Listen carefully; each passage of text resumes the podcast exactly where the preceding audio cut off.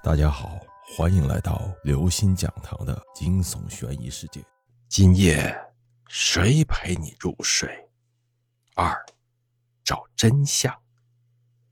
不知道过了多久，柳梅终于把头正了过来。她拉上窗帘，关紧门，然后打开了房间的灯。惨白的灯光兜头照下，她伸手解开了附在身上的各种线。舒展了一下肢体，他相信，经过刚才两次斗法，那个叫大潘的老板和叫小资的老板娘不会再扮鬼来找他麻烦了。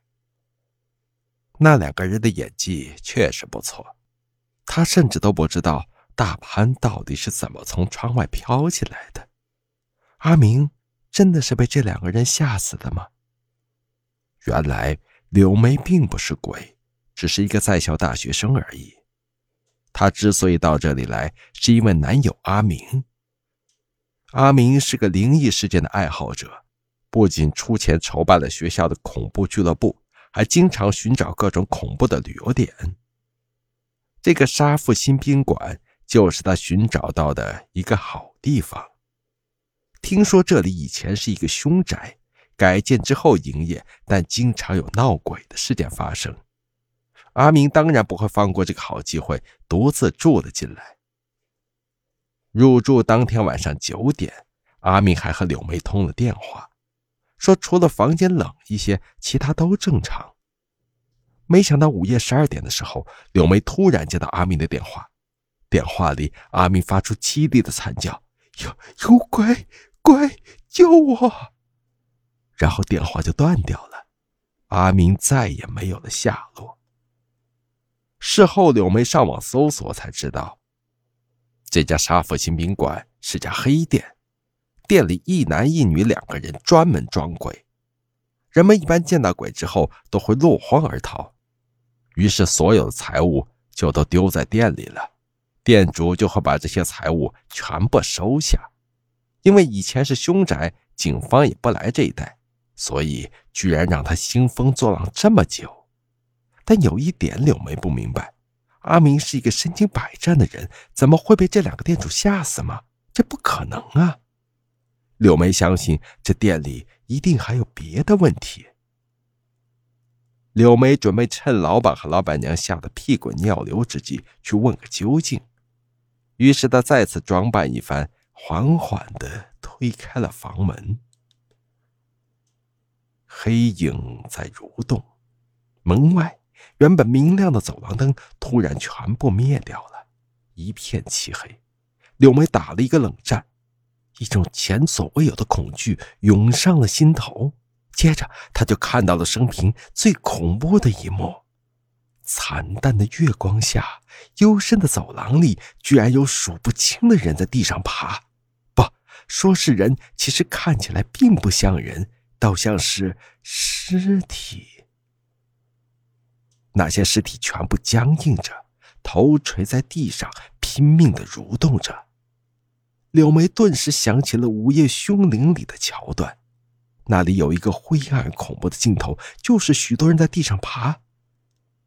柳梅再也顾不上找男友了，尖叫着落荒而逃。然而令她吃惊的是，灭灯之后，宾馆的格局似乎改变了，以前很容易找到的楼梯，此时已经消失不见了。只有一面又一面冰冷的墙壁。这时候，柳梅发现墙壁上贴着的一张照片，上面有一男一女，脸上用红色笔画着一个重重的叉。这两个人的照片在这里，难道是老板和老板娘？可是，并不是刚才出现的大胖和小资啊！柳梅突然间明白了。自己好傻呀！这家沙福新宾馆真正的老板早就被害了，占据在这里的只有鬼。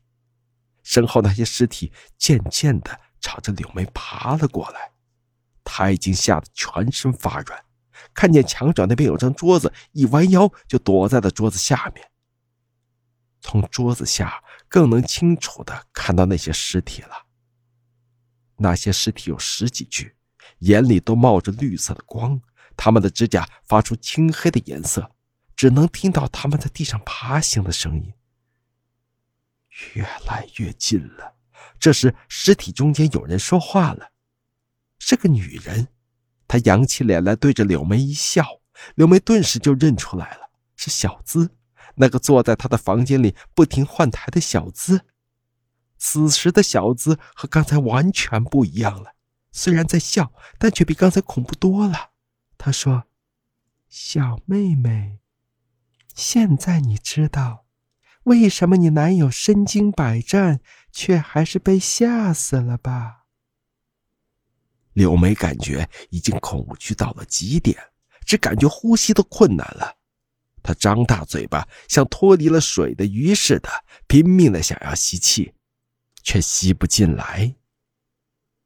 这个小子说：“你男友其实不是被人装鬼吓死的，他是遇到了。”真鬼了！这句话也正是柳梅想到的。